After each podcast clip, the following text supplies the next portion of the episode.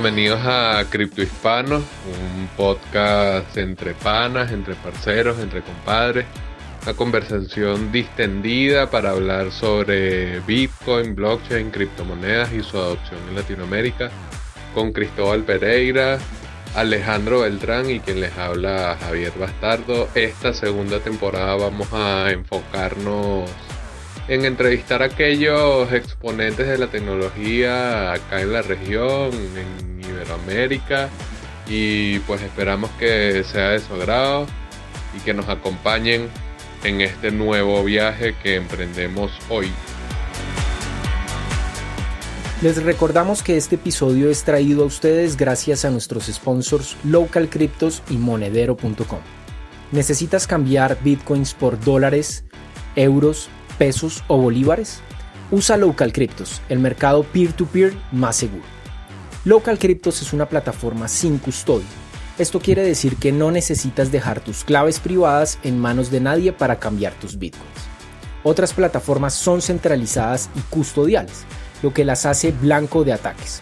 Solo en 2019 más de 4 millones de dólares en criptos fueron robados por hackers.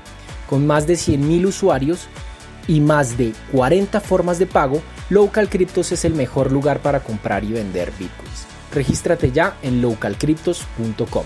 Monedero.com recibe y envía tus criptomonedas de la manera más sencilla, sin líos ni comisiones.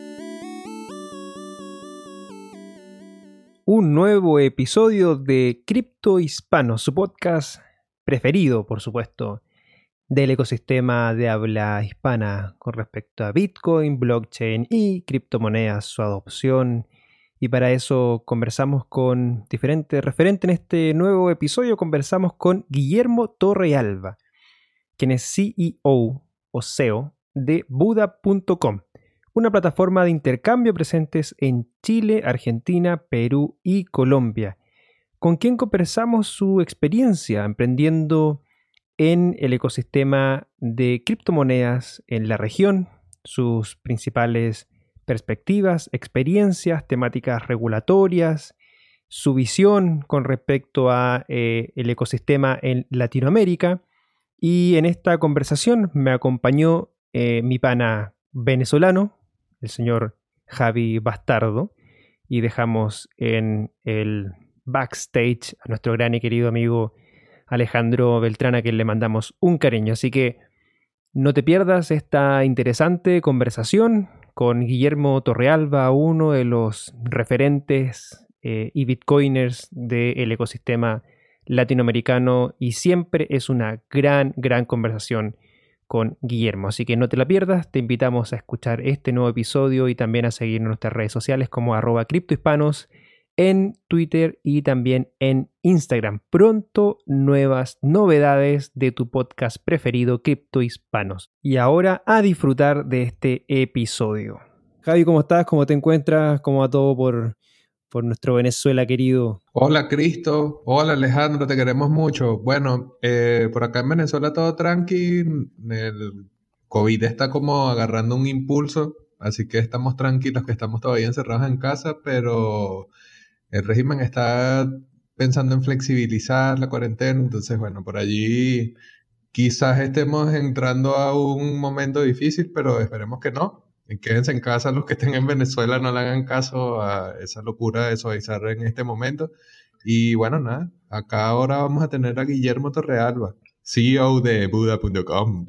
Eso, sí, efectivamente, tenemos un gran invitado el día de hoy a Guillermo Torrealba, muy conocido en el ecosistema CEO de una de las plataformas de intercambio más importantes de la parte sur de, la, de, América, Suramérica, de presencia en Colombia, Chile, Perú y Argentina. Guille, ¿cómo estás? ¿Cómo te encuentras, mi compadre chileno? ¿Qué dice, maestros? Bien, muy bien, acá en el sur de Chile, disfrutando de la lluvia y contento de estar acá. Eso es lo más exquisito, disfrutar de la lluvia en el sur de Chile. Es uno de los placeres de la vida y, que cualquier, creo, chileno le, gustaría mucho. Y bueno, es, una postal, donde está Guillermo hoy día, es una postal, sin lugar a duda, es, un lugar muy, muy precioso en, el sur de Chile. Eh, no vamos a revelar la locación por cualquier cosa.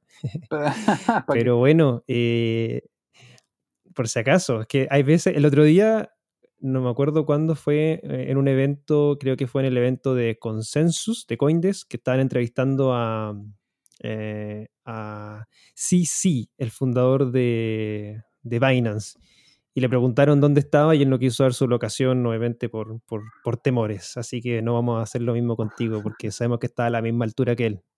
Muchas gracias. Yo creo que de estatura, no, sé si en otra dimensión. al menos en estatura tal vez. No, yo creo que sí. No, yo creo que acá la gente va a poder entender por qué lo digo, porque yo creo que hay muchas de las cosas que, te hemos escuchado em, hablar, no solamente te vamos a escuchar acá, sino que también en las distintas participaciones que ha hecho en programas, en el podcast del Blockchain Summit, donde también conversamos en conjunto. Pero bueno, quiero partir un poco para que la gente te, te pueda conocer un poco más a, Guillermo y, una de las preguntas que, siempre nos interesa hacer a todos nuestros eh, entrevistados acá en esta segunda temporada de Cripto Hispano es, Guille, ¿cómo conociste de Bitcoin? Bitcoin, mi, mi yo creo que esta historia te la he, la he escuchado yo creo que unas 15 veces, así que espero que tú no te aburras, pero... Pero me gusta. no, yo no me aburro. Dale nomás. Mi, aproximación con Bitcoin fue completamente casual. Em, yo trabajaba eh, en un emprendimiento anterior en el que también había ayudado a cofundar, que era un emprendimiento en, en el que buscábamos desarrollar una tecnología que optimizaba el proceso de desalar el agua de mar que es un, va a ser una, o sea, es una industria inmensa, pero es una industria que va a crecer todavía más producto del cambio climático y, sobre todo en Chile, donde necesitamos muchísima agua eh, potable o no salada en, en, el sur en el norte de Chile por la, por la minería, eh, que es justo donde, donde no llueve. Eh, y bueno, fue, ese fue un proyecto muy lindo con el que levantamos fondos gubernamentales y, y, hicimos unos prototipos, sumergimos unos aparatos a 600 metros de profundidad. Eh, fue, fue espectacular, pero, pero no se cumplió la hipótesis de, lograr optimizar el proceso a un nivel donde, donde pudieras escalar la producción de tu, del aparato. Eh, y entonces el emprendimiento murió. Eh, ahora, lo anecdótico es que el día que yo, yo, era gerente general, el día que matamos el emprendimiento, que oficialmente llamé por teléfono a mi socio, le dije, oye, este, o lo que venimos conversando si ya un tiempo eh, se, ejecuta ahora. La empresa ya se muere yo tengo que buscar pega y, y, comienzo el proceso de cierre. Ya, ok, perfecto. Y fue en eso que, que, no tenía nada que hacer, así que empecé a buscar gente que estuviera en línea para poder conversar un rato, para echar, para, echar la talla, como decimos en Chile, para, para pasar el rato eh, antes de tener que empezar con el papeleo, escribir a los contadores, que se cierra la empresa y, y meterme al LinkedIn a buscar empleo. Eh, y uno de estos amigos, que era el único que estaba conectado, me dijo que, que estaba minando, creo que Federcoin, no me acuerdo bien cuál era la, criptomoneda, pero, pero yo nunca he escuchado hablar de una criptomoneda. Había escuchado hablar un par de veces Bitcoin, pero lo había desechado porque consideraba que era, eh, eh, era yo creí que era una, estafa. y bueno, le pregunté qué era eso, qué, qué significaba minar un, una criptomoneda y me dijo, bueno, vente para acá, para mi casa y te explico.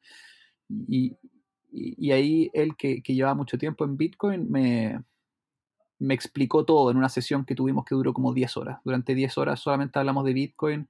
Tuve tiempo para hacerle todas las preguntas que necesité para que esta idea cuajara bien. No, en 10 horas no, no entendí la trascendencia de Bitcoin, no entendí todos los fundamentos, tampoco entendí eh, cómo funcionaba perfectamente la tecnología, pero entendí lo suficiente como para que calzara bien lo que escuchaba en lo que yo entendía del mundo.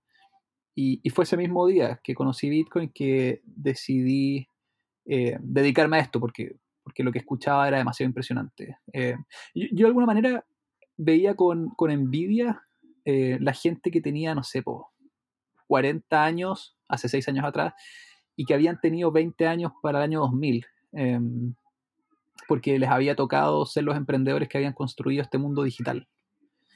Y cuando descubrí Bitcoin, no solamente me hizo sentido lo que escuchaba, sino que sentí que era justo, yo tenía esa oportunidad, tenía la oportunidad de participar de algo que iba a ser inmenso, cuando estuvieran haciendo. Entonces, bueno, por varias razones ahí mi, mi aproximación a Bitcoin fue sin querer queriendo, como decía el chavo, pero, pero una vez que me encontré con Bitcoin no, no, no hubo alternativa. Me tuve que dedicar a esto.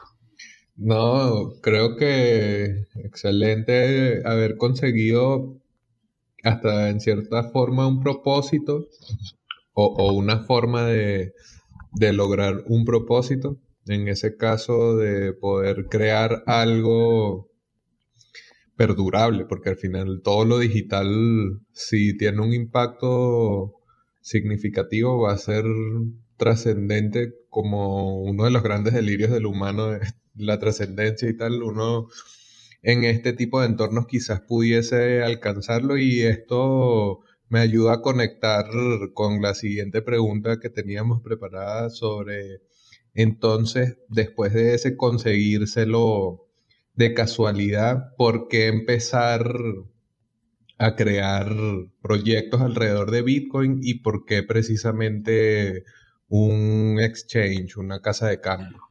Eh, mira, así como yo no siento que mi introducción a Bitcoin hubiese sido demasiado voluntaria, porque casi que esto me, llegó eh, de casualidad y una vez que me llegó no pude decir que no, la razón de por qué comencé con Buda tampoco se, se siente demasiado voluntario, porque yo cuando descubrí Bitcoin, em, la primera idea que se me vino a la cabeza no fue hacer un exchange, em, sino que creo que fue un servicio de remesa. Y después eh, entonces le pregunté a mi amigo, oye, ¿por qué no hacemos un servicio de remesa? Y dice, bueno, porque vas a necesitar un exchange. Eh, yo, ¿qué es un exchange? Un exchange, bueno, me explicó lo que era un exchange. Em, yo, yo, nunca había trabajado en, eh, en, algo relacionado a la computación, entonces él me explicó lo que era una, una, una API, una API, por qué era importante que para un servicio de dinero digital, tu servicio de segunda capa, como un servicio de transferencias internacionales, pudiera estar conectado a un mercado que funcionara 24/7. Y dije, ah, cresta, bueno, remesas no va a ser porque en Chile todavía no hay ningún exchange de estas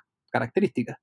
Después dije, bueno, hay un servicio de cajero automático. Menos mal que no lo hice, sido una pésima idea, pero, pero, pero bueno, ah, llegamos a la misma conclusión de que oh, se necesitaba un cajero automático, o sea, se necesitaba un exchange para que tú pudieras conectarte, para que no tuvieras que estar con la operación manual de estar cargando o descargando la parte cripto de la wallet de tu, de tu cajero. Y bueno, y como que estas, como que tuve tres o cuatro ideas y todas llegaban a que necesitaba un exchange. Entonces dije, bueno, hagamos un exchange. Eh, y, y, así nació lo que en ese momento fue Patavit. Patavit después se convirtió en surbtc.com, que fue la marca con la que ya salimos al aire, y surbtc el 2018, a principios del 2018, se transformó en buda.com. Eh, así que esa fue la razón, fue una razón bastante práctica. Eh, yo quería hacer algo con Bitcoin, todo lo que quería hacer requería un exchange y, ahí fue cuando me di cuenta que, el exchange de criptomonedas es mucho más que... El exchange de criptomonedas es a la economía mucho más de lo que el exchange de acciones tradicionales, como podría ser de New York eh, Stock Exchange, era a la economía. Porque la bolsa de acciones de Nueva York solamente sirve para comprar y vender acciones. Sin embargo, el exchange de criptomonedas en una economía es el eslabón que, te permite automatizar la conversión de Bitcoin a la moneda nacional, en caso de Chile era peso.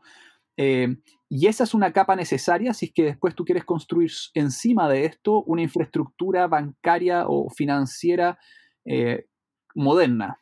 Entonces, cuando entendí la importancia de un exchange, me enamoré de la idea de un exchange. Pero porque yo al principio, lo primero que se me vino a la cabeza cuando me explicaron que lo que era un exchange, y dije, ah, bueno, es una plataforma de, qué sé yo, de especulación. Y, no me parecía demasiado entretenido. Yo sentía que eso no resolvía ningún problema. Había suficientes plataformas para, especular. Pero, pero luego entendí la importancia de hacer un buen exchange, que sea confiable, que funcione eh, bien, que, no, que, enseñe, que eduque. Eh, así que ahí partió. Ese camino que recorre Guillermo con, con, con Patavit, luego con, con SurBTC y ahora con, con Buda, ¿cierto?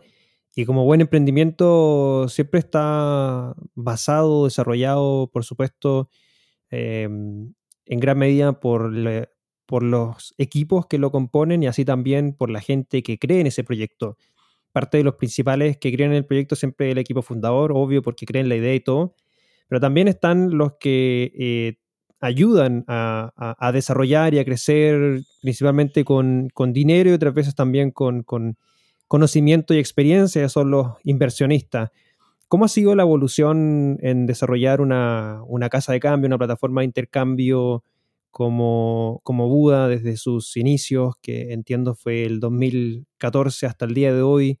Por un lado con eh, inversionistas y por otro lado también con el equipo humano que lo rodea.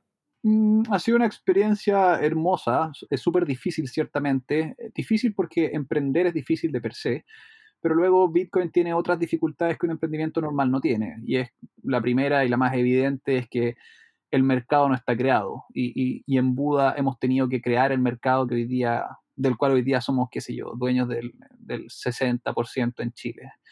Em, esa parte es difícil, porque esa parte va más, eh, no, solamente tienes que hacer publicidad, sino que tu publicidad tiene que tener un sentido, tiene que tener un, una, un contenido que, que haga que una persona que nunca ha tenido que interactuar con tu servicio encuentre sentido lo que le estás ofreciendo. Que es distinto cuando una persona ve por primera vez el concepto Bitcoin o por primera vez la palabra compra Bitcoin que cuando ve la publicidad de compra zapatillas.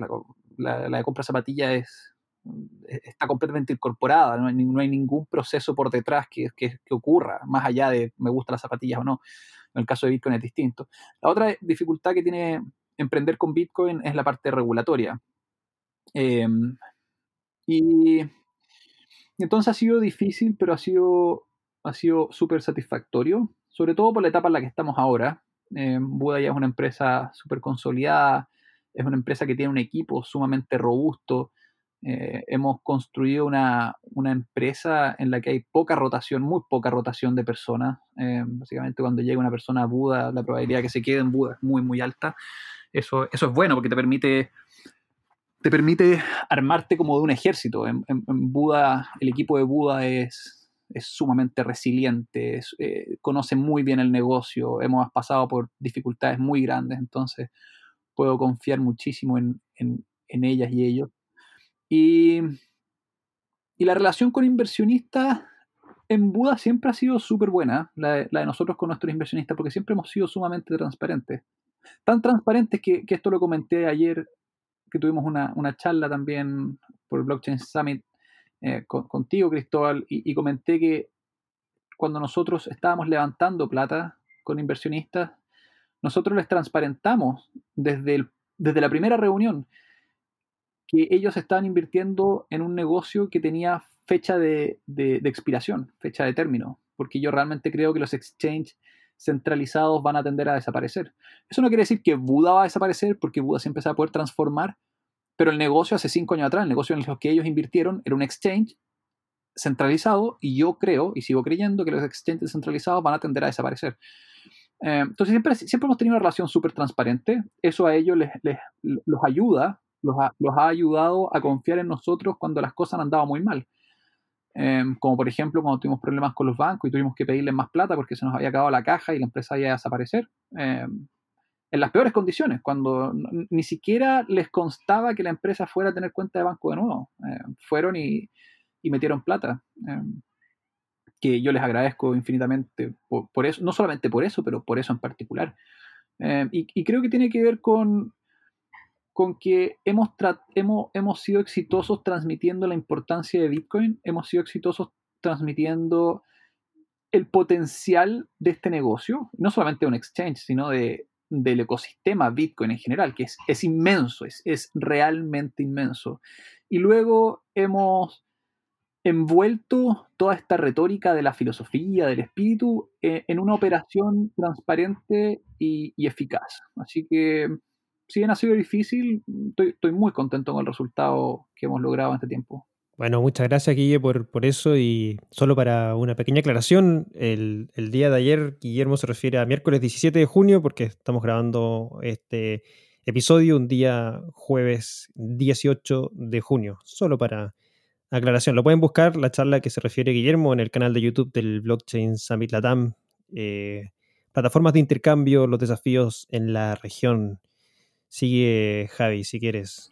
Sí, y Sabes que dices que ha sido muy resiliente, que el equipo ya tiene experiencia en conflictos, además que han ido ganando experiencia en la creación del mercado, pero eso obviamente no creo que haya sido tan sencillo, entonces me gustaría que nos comentaras sobre esa, primero la confrontación con la banca, porque creo que es bastante paradigmático el caso de Buda en, en ese, o sea, como la lucha por lo nuevo que está empujando por posicionarse y el poder tradicional de la banca que no quiere moverse, pues, o sea, normal. Un monopolio no quiere dejar de ser monopolio solamente por la gente y tal.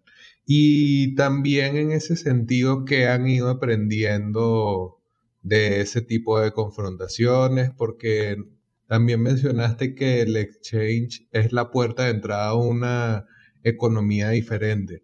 Mientras siga siendo necesario que esa puerta exista, probablemente haya otras confrontaciones, haya otras dificultades, pero que han aprendido de lo que ya ha pasado. Entonces, bueno, esos dos comentarios sobre el problema como tal con la banca y también el aprendizaje que deja ese tipo de choques? Em, mira, primero voy a partir con el aprendizaje que deja ese tipo de choques. Eh, nosotros en Buda siempre fuimos, siempre hemos sido eh, súper rigurosos y súper em, reglistas, como decimos en Chile, regludos eh, nos, atenemos muchísimo a las reglas. Nosotros, y, hacemos esto no porque nos encanten las reglas, hacemos esto porque nosotros muy temprano en, el desarrollo o en la gestación de, Buda nos dimos cuenta que este era un negocio que tenía, por razones naturales, muchísimos eh, oponentes, muchísima gente que se iba a oponer y, gente relevante. Y con gente me refiero a gente, personas naturales y personas jurídicas, me refiero también a instituciones, eh, bancos, reguladores, y entonces eh, nosotros dijimos, si queremos hacer esto y queremos tener éxito, tenemos que traer a los mejores advisors.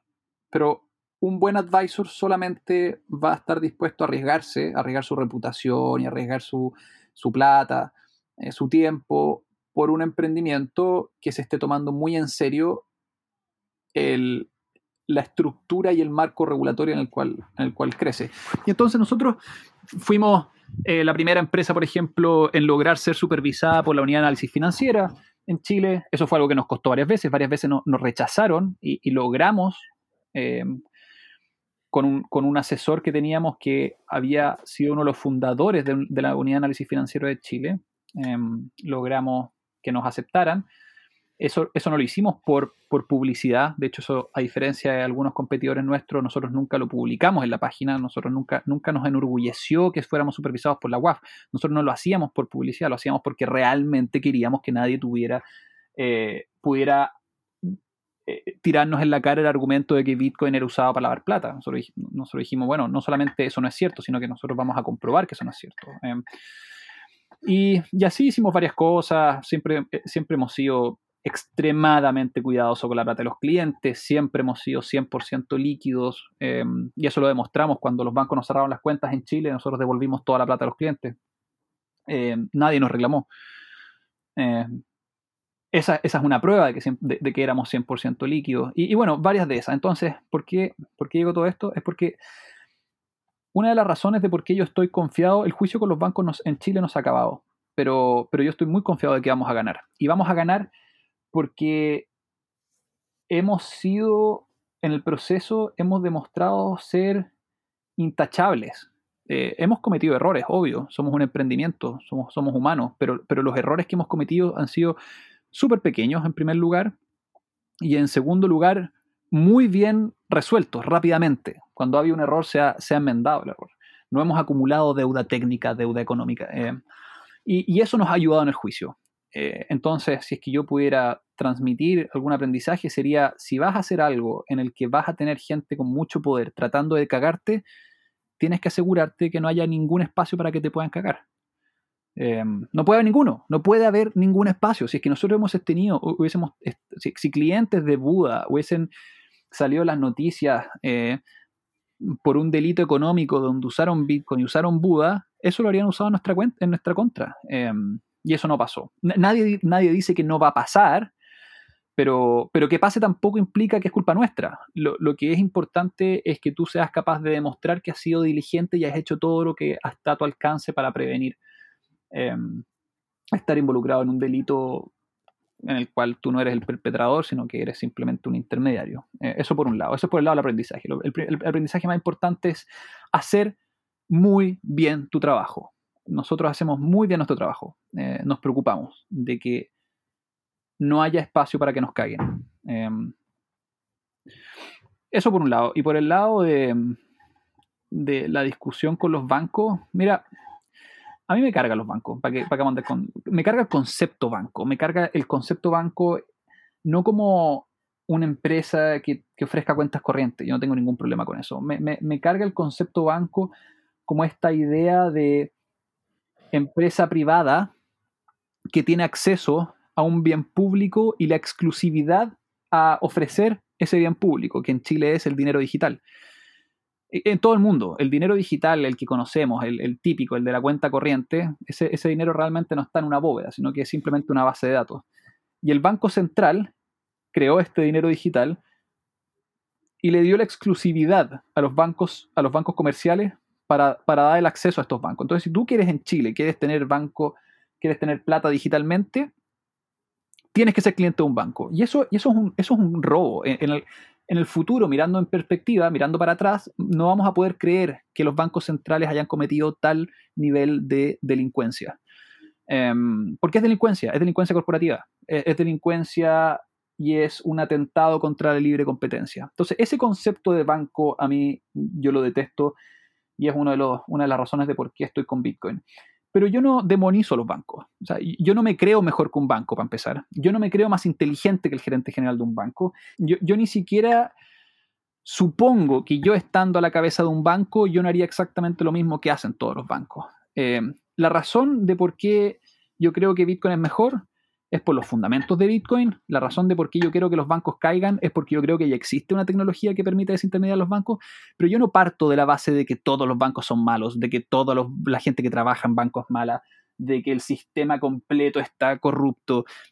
La mayoría de los banqueros están felices ganando sus buenos sueldos, pero hacen algo que es perfectamente legal. Los culpables no son ellos, los culpables somos todos, incluso todos, absolutamente todos los que alimentamos este sistema, somos responsables de que esto ocurra. Em, entonces yo creo que eso es bueno, es una buena forma de aproximarse a esto, porque por un lado tengo este, esta fuerza interna que quiere cambiar las cosas, pero por otro lado tengo la mente clara en que, en que lo que estamos haciendo se puede hacer solo porque ahora existe una tecnología que antes no existía.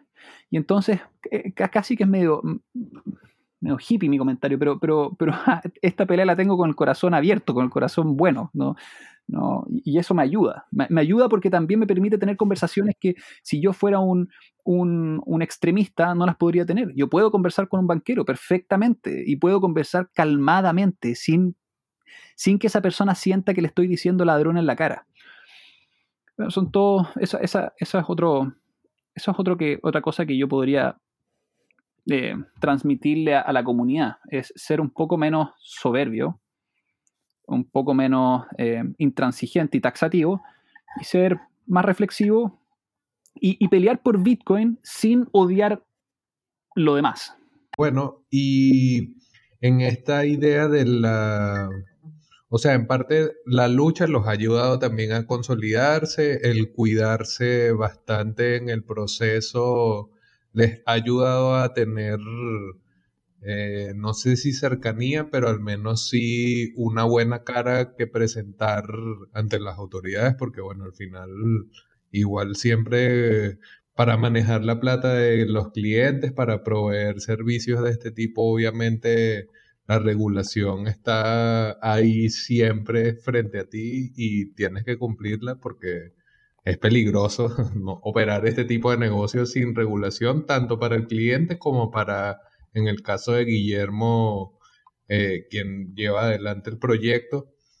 y en esta expansión han ido a otros mercados como Colombia, por ejemplo. Quisiera que nos dijeras algunas cosas sobre eso, cómo va allí, cómo se ha ido desarrollando. Ahí también hemos visto ejemplos de cómo el sistema tradicional se niega a ceder sus espacios.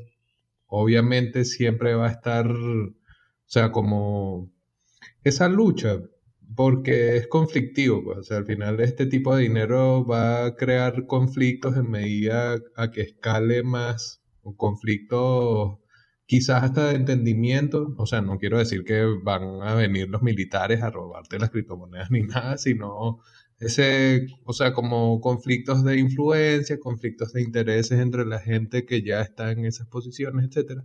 Entonces, la experiencia en Colombia de Buda me gustaría conocer un poco más desde tu perspectiva como CEO de la empresa. La experiencia en Colombia ha sido súper positiva. Em, yo en lo personal estoy enamorado de Colombia, me encanta. Eh, es un país, no solamente un país hermoso en sí mismo, sino que la gente es espectacular, es lo más simpática, cariñosa, bien intencionada que hay, en lo que más, en mi experiencia. A mí muchas, muchas veces me advirtieron de que era un país súper corrupto. A mí jamás, pero jamás me ha tocado que alguien me ha propuesto hacer algo por, por una coima, eh, por cohecho. Así que seguro que hay corrupción, pero a mí no me consta en lo personal. Em, tengo eh, el pueblo, o sea, los clientes de, Buda quieren mucho a Buda, nos han acompañado cuatro años, nos han apoyado muchísimo cuando, cuando la hemos visto eh, difícil. Em, la, única, el único pero que encuentro que, en Colombia es que cuando nosotros tuvimos problemas en, en Chile, con los bancos, el problema que tuvimos en Chile y en Colombia fue, muy similar. Fue por, el origen del problema fue, fue relativamente distinto, pero, pero el síntoma fue el mismo. Nos quedamos sin, cuentas de banco. Eh, y en Chile levantamos una demanda ante el Tribunal de Libre Competencia. Y, y, y en Chile todo el proceso estaba eh, dividido en plazos. Y si tú cumplías los plazos, los plazos se respetaban. Y entonces nosotros, por ejemplo, decía, Sí, nuestra demanda tenía una, tenía una precautoria, que significaba que nosotros le solicitábamos al banco, o sea, al tribunal, que éste le exigiera al banco reabrirnos las cuentas, si es que, porque si no nos mataba. Si es que pasamos más de dos meses sin, sin cuenta de banco, nos mataba. Eh, y la precautoria, el banco tenía, no sé, cinco días para contestarla y después el tribunal tenía cinco días para eh, contestar la contestación a la precautoria y luego, si es que la precautoria si es que aceptaban la precautoria, el banco tenía cinco días para abrir las cuentas. Así ocurrió. A los cinco días llegó la demanda, la, presentamos la demanda, a los cinco días llegó la respuesta del banco defendiéndose, diciendo al tribunal, no, yo no quiero abrir, las cuentas por esto, esto. A los cinco días de eso el tribunal dijo, eh, reabran las cuentas, y a los cinco días el banco me reabrió las cuentas. Eh, eh, pero como un reloj suizo, muy orgulloso de, esa parte del, sistema en Chile. En Colombia fue completamente distinto. En Colombia los plazos se demoraron más de lo que debían. Em, y finalmente el tribunal dijo, no, la demanda es no, no sé, no hay espacio para esta demanda, no sé cuál fue el concepto jurídico, pero, pero, pero terminamos en nada. Básicamente Buda quedó sin poder pelear. Eh, y luego volvimos a reabrir, pero porque encontramos em, otros, otros mecanismos, otra, otra manera de hacerlo. Y, entonces, esa sería como una, esa es como una mala experiencia que yo me llevé con Colombia, porque la certidumbre jurídica a la hora de emprender o a la hora de hacer negocio es súper importante, porque no es extraño que tengas problemas con alguien, con un proveedor, con un cliente, pero si es un, pero si es un problema grave, si es que tú no puedes esperar algo del sistema en, tu defensa, sobre todo si es que estás haciendo bien las cosas. Y eso en Colombia fue muy frustrante, muy, muy, muy frustrante porque en Colombia teníamos, cuando nos cerraron, teníamos 40.000 clientes, Colombia era el 30% o el 40% del volumen transado de Chile, o sea, estaba creciendo un montón, eh, muchísimos clientes, nos encantaba el mercado y ¡pum! De la noche a la mañana fuera, estás fuera del juego y, y no tienes a quién tocar la puerta. Y eso fue, eso fue muy triste. Ahora, se sumó a que más encima no estaba pasando lo mismo en Chile al mismo tiempo, entonces se sintió peor.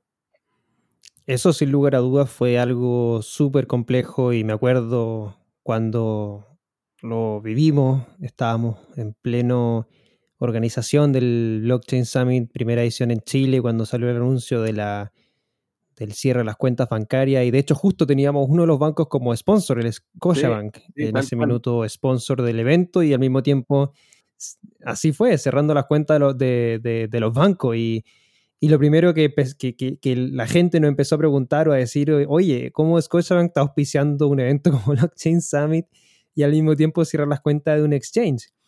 Y fue súper épico el momento porque em, lo he contado un par de veces, pero em, el, vicepresidente de Banca Digital, em, de apellido Kennedy, eh, no recuerdo ahora el nombre, pero Daniel Kennedy, eh, fue quien expuso por nombre del Scotiabank para, para ese evento. Y antes de subirse al escenario, yo le pregunto, onda, Daniel, ¿quieres que, deje el micrófono abierto para preguntas? Porque así lo estábamos haciendo con todos los speakers en ese minuto y él me dijo, sí, Cristóbal, adelante. Y le pregunté, ¿y estás seguro? Porque sabes que te van a preguntar, sí, sí, no hay problema. Y nada, pues ahí terminó su presentación y lo primero que hago es preguntas un silencio incómodo, que me acuerdo pero perfecto ese minuto, y de repente alguien levanta la mano y dije, aquí viene. Y claro, pues esa fue la primera pregunta y todos aplaudieron cuando hicieron la pregunta, fue muy, muy épico ese ese momento eh, que, vivimos. Eh, queda, en, la historia y queda, en la memoria.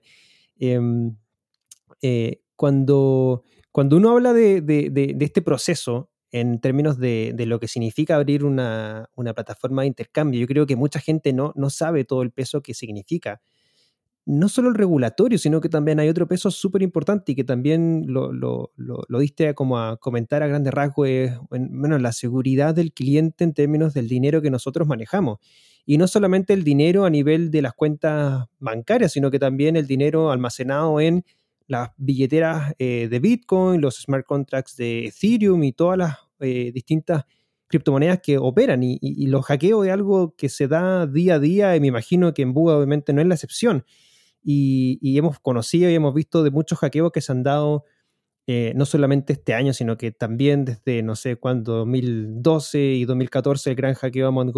y, bueno, todos los que se han conocido ahora último, tanto hackeos como también esquemas Ponzi, como el de Quadriga, este exchange canadiense.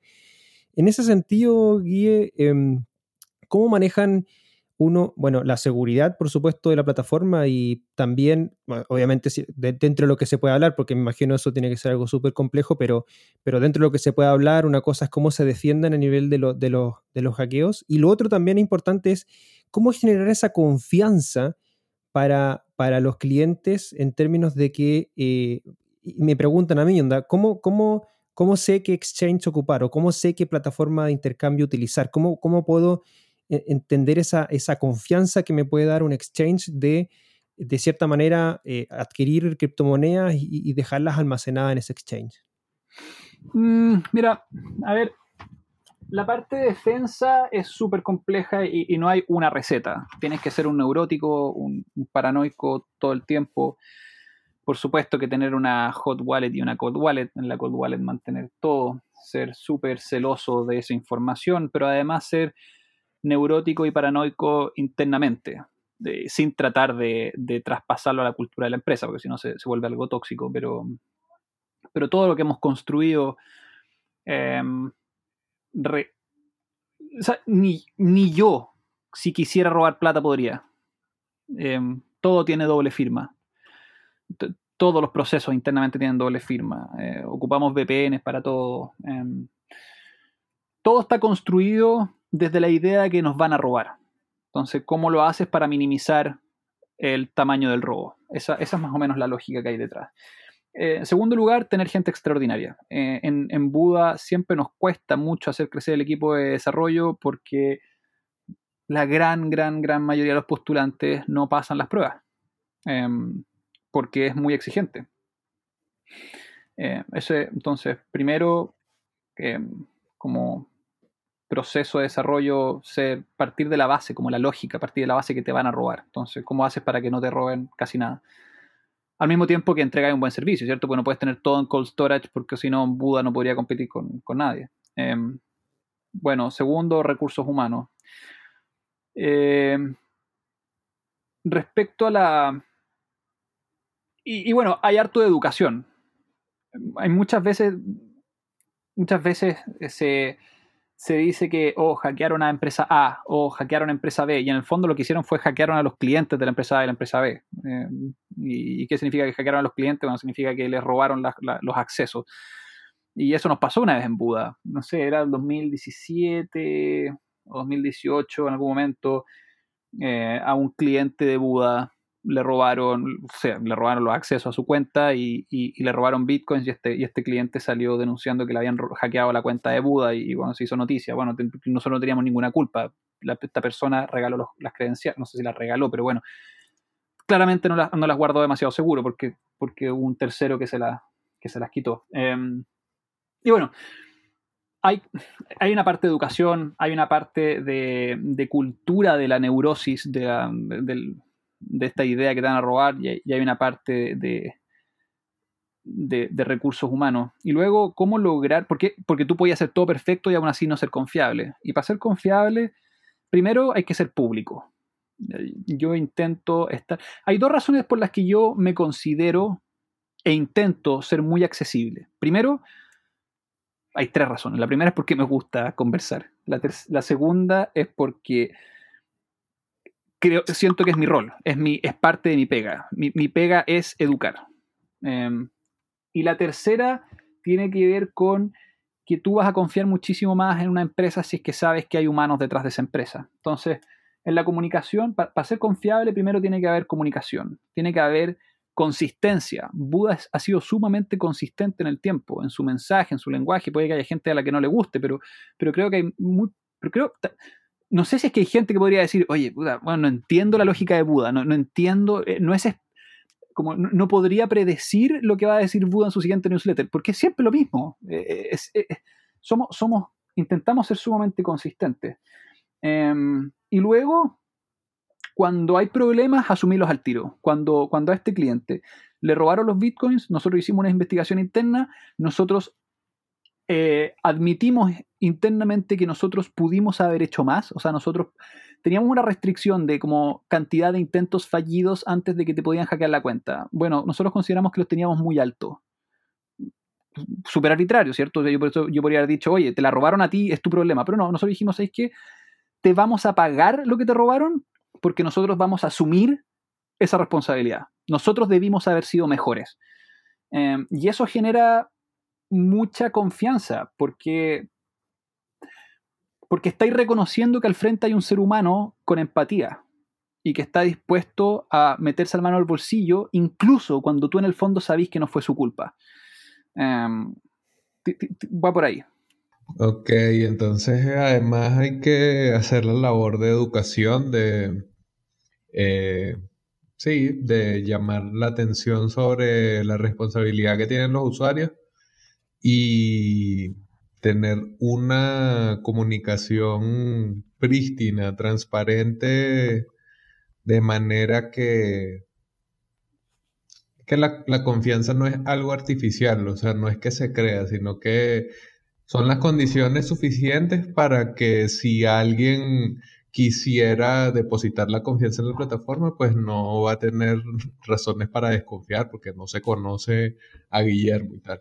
Y ya un poco para ir cerrando sobre las perspectivas del negocio de las casas de cambio, yo que estoy en Venezuela veo un crecimiento significativo, pero igual en, en este mismo miércoles 17, en el seminario que va a estar acá en la descripción del episodio de hoy, el seminario se habló mucho de cómo se están creando nuevos corredores de valor, cómo Bitcoin está sirviendo para conectar países y particularmente la comunidad venezolana.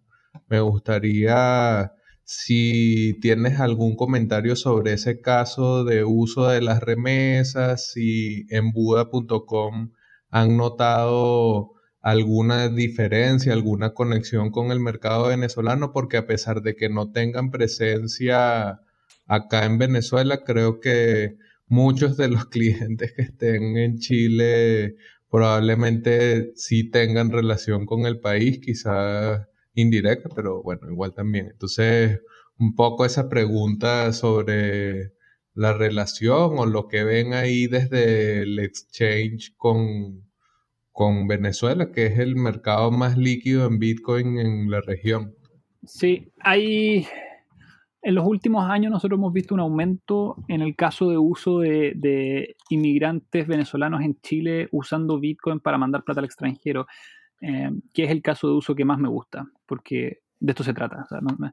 Buda, Buda gana más plata con los traders, pero eh, quien me escuche, créanme que a mí no me alimenta el alma eh, eso, lo que me alimenta el alma es soñar con que eventualmente Buda le sirve para que cualquier persona pueda mover dinero por Internet de manera prácticamente gratis instantánea. Em, y lo que hemos visto en el último tiempo es que cada vez más clientes venezolanos, de otras nacionalidades también, pero, pero el, inmigrante venezolano tiene una característica que no tienen otros inmigrantes em, de, la región, y es que em, el, nivel de conocimiento y el poder adquisitivo del inmigrante venezolano es mayor al de otros inmigrantes. Em, y entonces entienden Bitcoin mucho más rápido. Y, y, desde, desde, el comienzo que tenemos clientes que, que usan Bitcoin para mandar plata al extranjero, pero en los últimos años eso ha aumentado significativamente. Y no solo de personas que son clientes directamente de Buda y usan Bitcoin para mandar plata al extranjero, sino que nosotros tenemos hartos clientes que tienen casas de cambio y hartos clientes que tienen empresas de remesa y que tienen sus propios sitios web o sus propias oficinas en el centro de Santiago y ellos son clientes de Buda.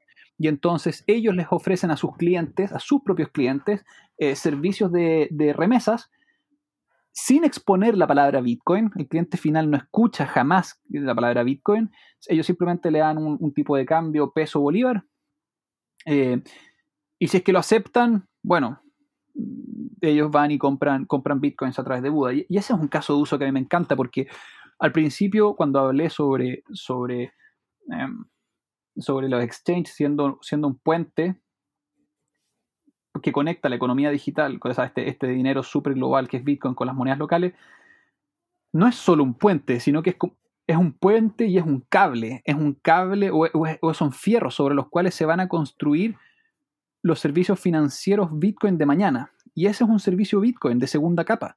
Esta es una empresa de transferencias internacionales que lo único que sabe hacer son transferencias internacionales de dinero. La única razón por la que sale al mercado es ofreciéndole a sus clientes transferencias internacionales de dinero.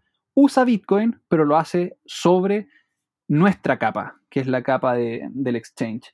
Y, y, eso, y eso me encanta. Ese es el, el caso de uso que más me gusta y es hacia donde nosotros vamos a enfocar el desarrollo de, de nuestros servicios en el futuro. Nosotros lo que vamos a buscar hacer es hacer que el valor percibido de Bitcoin aumente, creando servicios financieros que resuelvan problemas reales, los resuelvan mejor de lo que lo está resolviendo la industria financiera tradicional y construidos sobre Buda ya sea sobre Bitcoin o sobre Ethereum, da, lo mismo, sobre lo que hemos construido en Buda. Básicamente para nosotros, Buda son los pilares sobre los cuales queremos construir la industria financiera de mañana y sobre los cuales queremos que terceros construyan sus propios servicios financieros. Em, entonces lo que ha pasado en el último tiempo a mí me gusta mucho. Me, da pena que mucha gente haya llegado a las remesas Bitcoin porque, por la pandemia y porque cerraron las oficinas de Western Union, pero pero qué bueno que, exista Bitcoin, porque si no hubiese existido Bitcoin, esas personas no tendrían forma de interactuar económicamente con sus parientes. Bueno, y esos casos de uso, creo yo que se van a seguir ampliando, por supuesto, en el, en el futuro. A lo mejor, ¿qué nos podría deparar lo que se viene para, Bitcoin y, otras criptomonedas que, que, también pudiesen servir eh, para eso y para ir finalizando y, mi última intervención acá, me gustaría llevar aquí al lado más bitcoiner que es y mm, eh, preguntarte, Guille, para ti uno, primero, ¿qué es Bitcoin? Y lo segundo es, ¿cómo visualizas a Bitcoin? Y bueno, también si es que quieres referirte a otras criptomonedas hacia el futuro, ¿cómo visualizas tú la tecnología más allá de, por supuesto, el negocio de la, de la casa de cambio del cual tú tienes hoy, sino que también de la tecnología en sí eh, que, podríamos esperar para los próximos años. Mm, ¿Qué es Bitcoin? Bitcoin es una red para transferir valor que opera sobre un activo escaso. Esa es como ya, si tuviera que resumir todo en, un tweet, eso. Eh, entonces, descompongamos esa parte.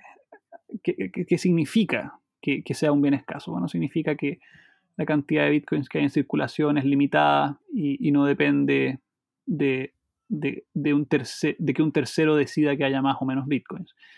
Eso hace que Bitcoin sea un, se esté transformando poco a poco en un store of value, en un depósito de valor, poco a poco. Todavía no es un buen depósito de valor, pero es un muchísimo mejor depósito de valor de lo que era hace cinco años atrás. Em, y, en la medida que en la medida que gente cree que, sirve como depósito de valor, bueno, tiene valor nominativo en bitcoins y luego puede usar la red de bitcoin para transferir este valor. son, esas, son esas dos, esas son las, para mí Bitcoin son esas dos cosas y en ese orden. Primero es un depósito de valor, en segundo lugar es una red para transferir valor por Internet. No son y no son eh, excluyentes ni son separables. Solamente es un depósito de valor porque sirve, porque tiene potencial de ser una red para transferir valor por Internet. Y solamente... No, en la otra dirección no, aplica, porque tú sí podrías tener una red para transferir valor por Internet que no dependa de un bien escaso. Em, pero bueno, eso, eso es Bitcoin. ¿Y para dónde veo yo el futuro de la, de la, del desarrollo del ecosistema? Mira, yo soy naturalmente super Bitcoiner. Em, creo mucho en Bitcoin, creo muy poco en las otras criptomonedas. Por la sencilla razón de que económicamente hablando no tiene cada tipo de cambio, o sea, cada conversión de moneda a moneda eh, es una fricción, es una, es una obstrucción al libre flujo de valor. Em, y en un mundo donde tienes una criptomoneda que es escalable, que, puedes guardar por tu cuenta y que tiene todos los atributos que tiene Bitcoin, no hay ninguna razón para que haya una segunda moneda. Esta idea de la plata y el oro, Litecoin y Bitcoin es es una franca tontera, siendo, siendo honesto. La razón de por qué existe la plata es porque el oro es súper difícil de dividir, es, por otras razones. Em, es porque no te podías comprar 5 pesos en oro, si te puedes comprar 5 pesos en plata. Ya, va, por ahí.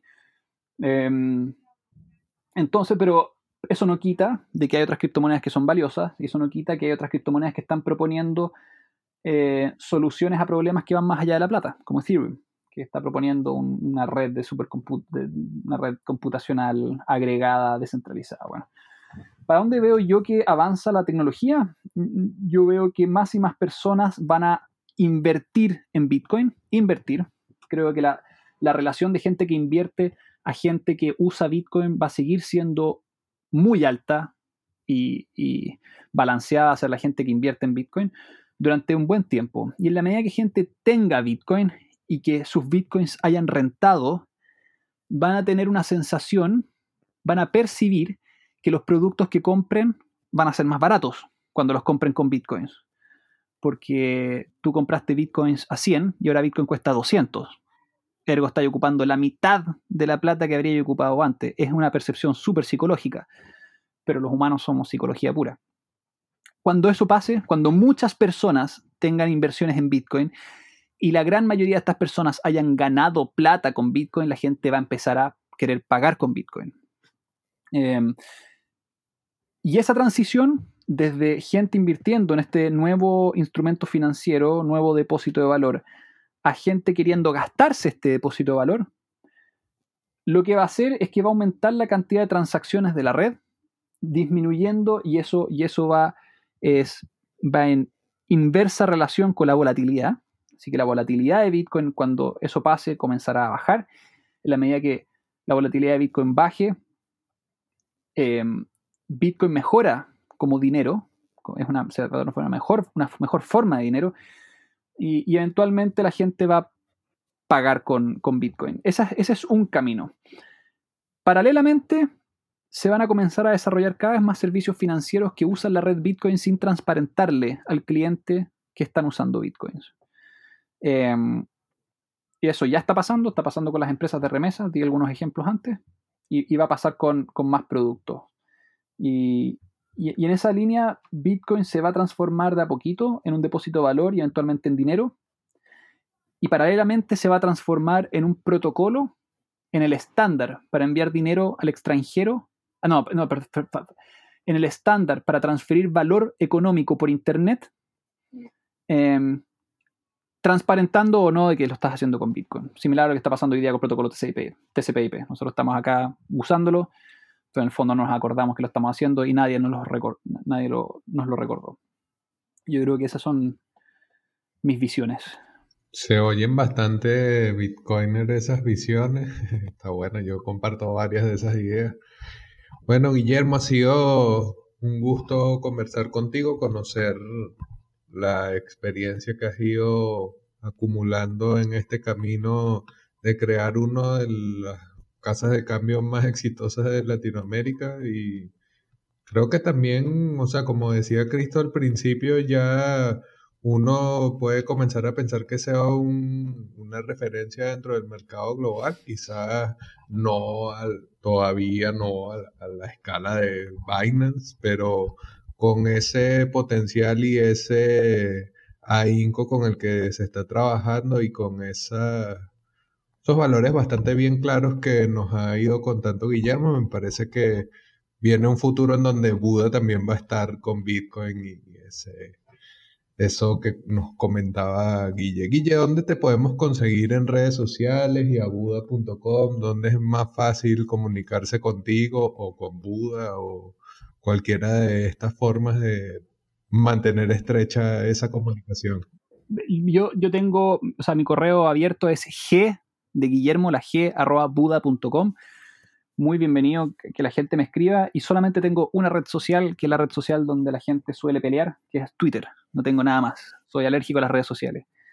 Y, tengo Twitter porque realmente no es una red social, ¿cierto? Yo creo que, yo creo que es, es, fácil crear el argumento de que Twitter no es una red social, no tiene nada social Twitter. Yo no le comparto una foto de nadie con Twitter. Es una, es una red de discusión. Pero, pero bueno, en, Twitter estoy en el arroba Guille Torrealba, que es mi apellido, Guille Torrealba, y en, y en mail g.buda.com. Trato de contestar absolutamente todos los DM de Twitter y todos los mails que me llegan Tal vez sean todos, lo que pasa es que a, veces es medio tarde, pero, pero son todas. Em, y eso. Muchas gracias a ustedes por la, por la buena onda, por el espacio.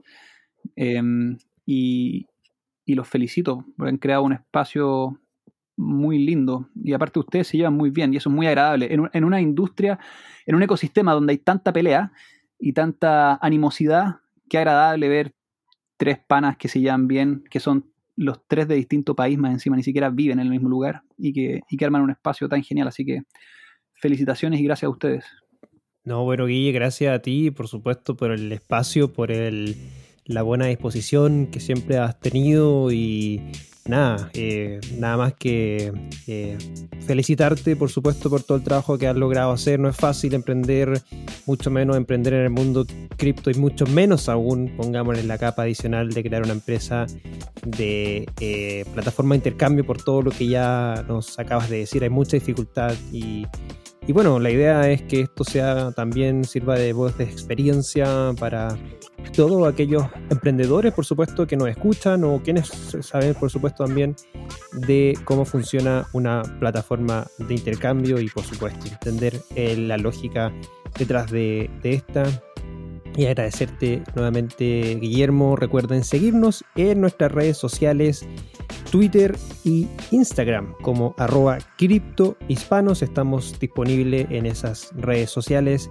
Y por supuesto, si te gusta este episodio, te invitamos también a compartirlo en esas redes para así más gente pueda escuchar estas conversaciones que vamos teniendo semana a semana con grandes referentes del ecosistema latinoamericano.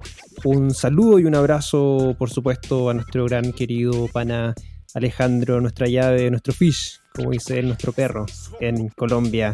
Javi, un gusto nuevamente haber compartido contigo en este espacio y Guille también nuevamente agradecido de tu tiempo. Nos vemos hasta la próxima. Cuídense, manténganse seguros, usen tapabocas, no salgan a la calle.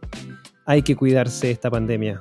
No podemos no despedirnos, por supuesto, sin antes eh, agradecer a nuestros sponsors que hacen posible este y todos los episodios de la segunda temporada de Cripto Hispanos. Así que nos vamos despidiéndonos de nuestros sponsors. Chao, chao.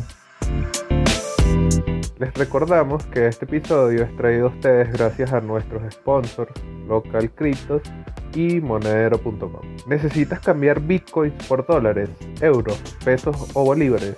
Usa Local Cryptos, el mercado peer-to-peer más seguro. Local Cryptos es una plataforma sin custodia. Esto quiere decir que no necesitas dejar tus claves privadas en manos de nadie para cambiar tus bitcoins.